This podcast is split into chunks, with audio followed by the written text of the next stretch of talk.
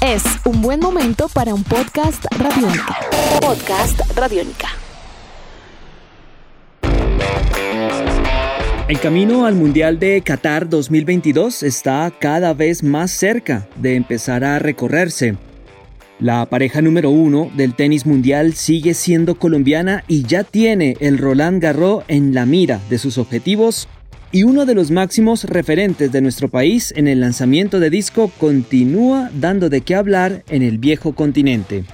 Estas y más noticias de la semana las repasamos a continuación en Tribuna Radiónica. Bienvenidos. Todo está listo, al menos sobre el papel, para lo que será el arranque de las eliminatorias sudamericanas al Mundial de Qatar 2022. Aunque inicialmente había algo de incertidumbre en torno a la posibilidad de que los equipos europeos pudiesen ceder a sus jugadores sudamericanos para integrar las selecciones nacionales, la FIFA ha dado un parte de tranquilidad a la Conmebol y garantiza que los futbolistas estarán presentes con sus respectivos países. De esta manera, entre el 8 y 13 de octubre próximos estará empezando a rodar la pelota en territorio sudamericano. Y para el caso de Colombia, el debut en estas clasificatorias será ante Venezuela, el 9 de octubre en Barranquilla.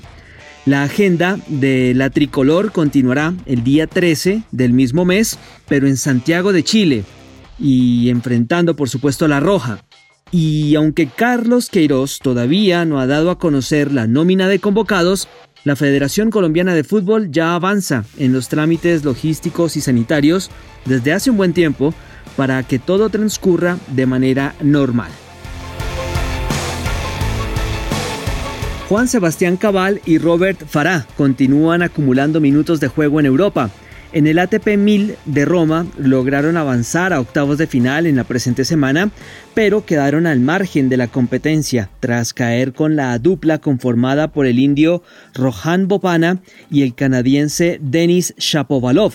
Por parciales 3-6, 6-3 y 5-10 en un super tie break que lucharon hasta el final. Cabal y Farah eran los vigentes campeones de este evento, de hecho, ya lo habían ganado en dos ocasiones consecutivas, y ahora se preparan para disputar el ATP 500 de Hamburgo, torneo que, al igual que el de Roma, también se disputará en arcilla y que seguramente servirá de preparación final para el Roland Garros, tercer gran slam de la temporada y que se llevará a cabo del 21 de septiembre al 11 de octubre.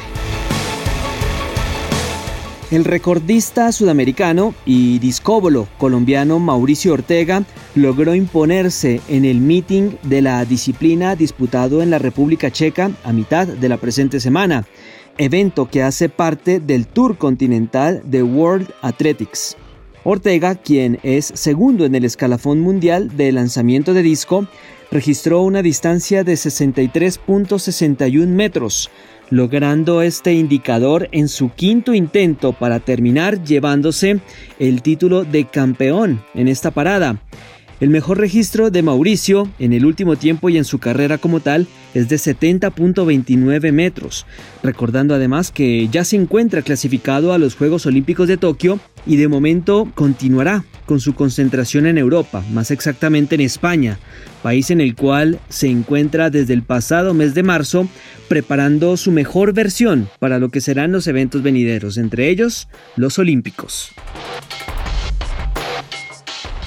Cerramos con noticias de los deportes a motor porque la Federación Colombiana de Automovilismo recibió el aval por parte del Gobierno Nacional para la reanudación de las competencias nacionales. Esta reapertura se debe hacer de acuerdo con la resolución 1513 de 2020 emitida por el Ministerio de Salud, en la cual se definen las medidas generales de bioseguridad, prácticas y de comportamiento, según eh, dice el texto, que deben adoptar las personas, familias y comunidades en el espacio público. Dentro de la resolución como tal se prohíben los eventos de carácter abierto o público, también de carácter privado que impliquen aglomeración de personas, por lo cual las actividades programadas se deberán realizar sin aforo de público y bajo el estricto cumplimiento de los protocolos de bioseguridad debidamente aprobados.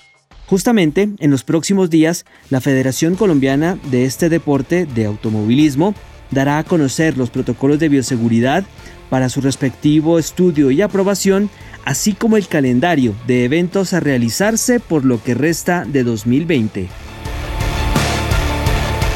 Edición de este podcast a cargo de Juan Pablo Pérez. Yo soy Juan Pablo Coronado y nos volveremos a encontrar en otra edición de Tribuna Radiónica. Chao. Nuestros podcasts están en radionica.rocks, en iTunes, en RTVC Play y en nuestra app Radiónica para Android y iPhone. Podcast Radiónica.